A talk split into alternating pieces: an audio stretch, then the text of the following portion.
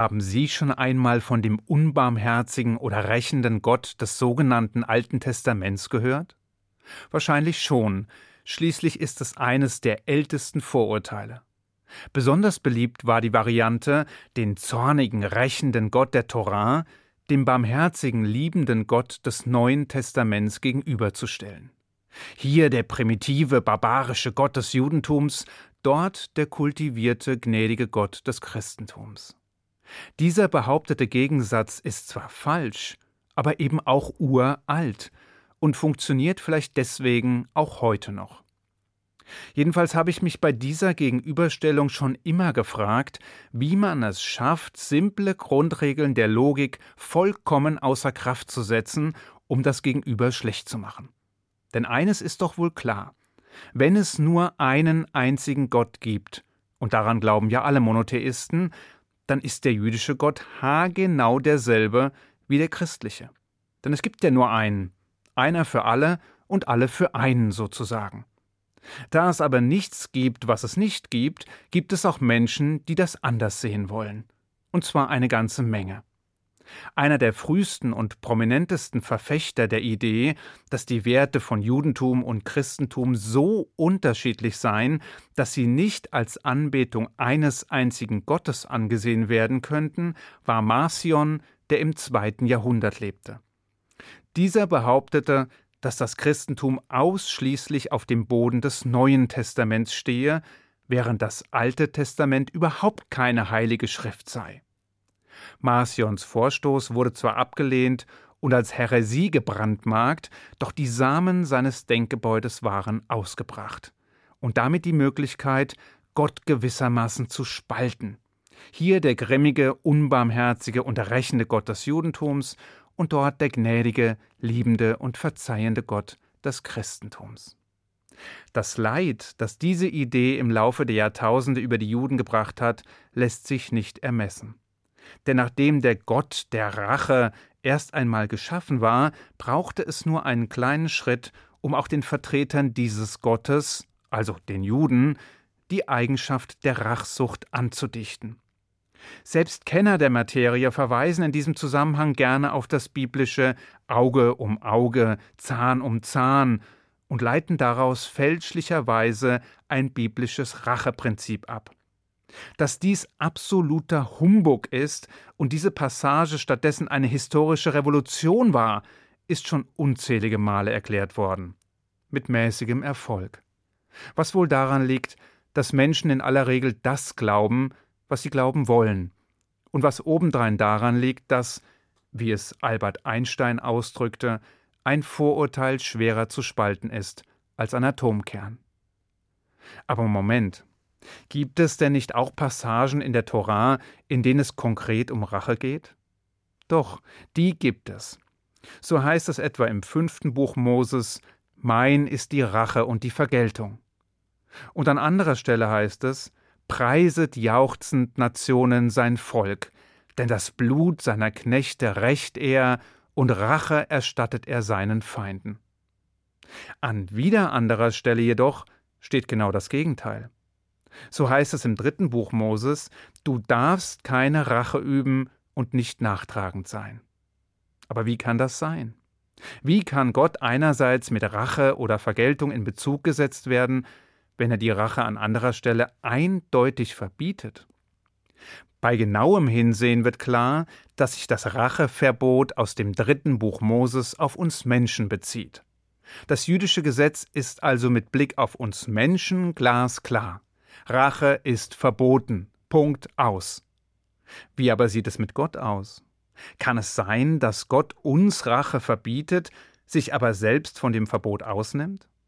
Und bedeutet das dann nicht, dass an dem rächenden Gott vielleicht doch mehr dran ist, als wir es wahrhaben möchten? Immer langsam. Denn wie heißt es so schön, Vorsicht ist die Mutter der Porzellankiste. Und diese Vorsicht gilt es auch zu wahren, bevor man mit Blick auf Gott oder die Torah voreilige Schlüsse zieht. Zunächst darf neben einer präzisen Übersetzung in keiner Sprache der Zusammenhang, in dem Worte gebraucht werden, unberücksichtigt bleiben. Sprich, der Kontext entscheidet. Und das gilt natürlich auch hier.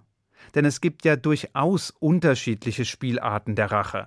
Es gibt die niedere Eigenschaft primitiver Rachsucht oder die positive Variante der Vergeltung, welche der Gerechtigkeit als Grundlage dienen kann. Es gibt die unkontrollierte, übermäßige Rache und es gibt die maßvolle und angemessene Vergeltung, um begangenes Unrecht zu kompensieren.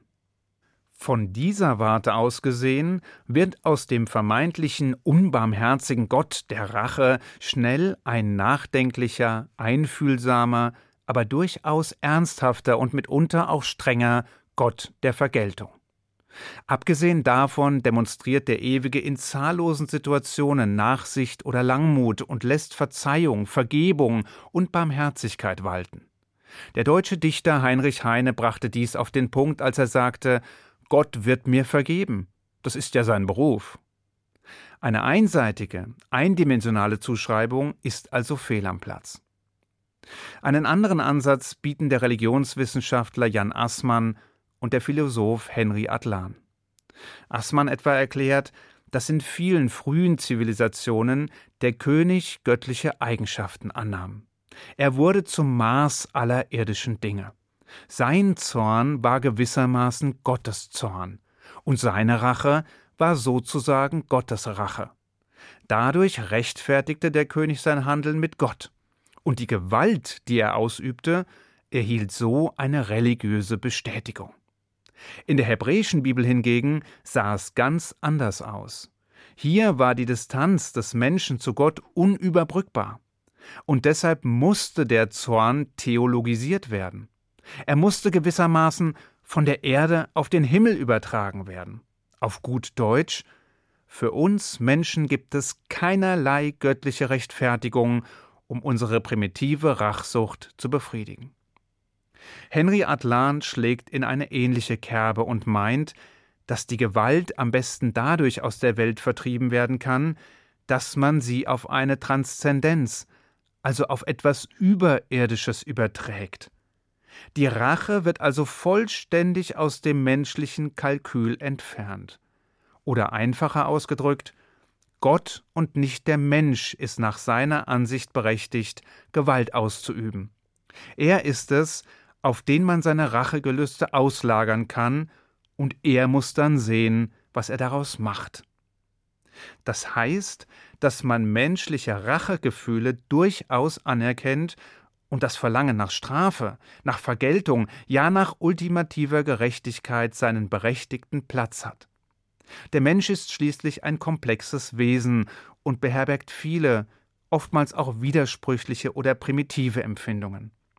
Und obwohl es ein biblisches Ideal gibt, dem es nachzueifern gilt, schlägt die Realität nicht selten mit solcher Grausamkeit zu, dass das Ideal schier unerreichbar scheint. Stellen Sie sich nur mal die unzähligen Juden vor, die im Laufe der Geschichte immer wieder unsagbares Leid erfuhren, die mit ansehen mussten, wie ihre Liebsten gequält, gefoltert und ermordet wurden. Und fragen Sie sich selbst, ob in solchen Momenten Liebe, Vergebung oder Verzeihung ernsthaft die dominierenden Kräfte sein können, ja ob sie es überhaupt jemals sein sollten oder ob das brennende Verlangen nach Vergeltung, nach Recht und nach Gerechtigkeit nicht nach anderen Wegen verlangt. Neben der Hoffnung und dem Vertrauen auf ein funktionierendes und gerechtes Rechtssystem bleiben jedenfalls nur wenige gewaltlose Alternativen. Der Weg des Judentums ist es, Gott mit dieser Aufgabe zu betrauen, das Verlangen nach ultimativer Gerechtigkeit auf den Ewigen zu übertragen von der Erde in den Himmel, vom Menschen zum Ewigen, in dem Vertrauen darauf, dass er die geeigneten Mittel wählt, um Gerechtigkeit walten zu lassen. Worum es in letzter Konsequenz also geht, ist die Hoffnung auf den ultimativen Ausgleich erlittenen Unrechts, ist die Sicherstellung von endgültiger und vollkommener Gerechtigkeit. Worum es geht, ist Recht, nicht Rache. Ich wünsche Ihnen einen guten Schabbat. Shabbat Shalom.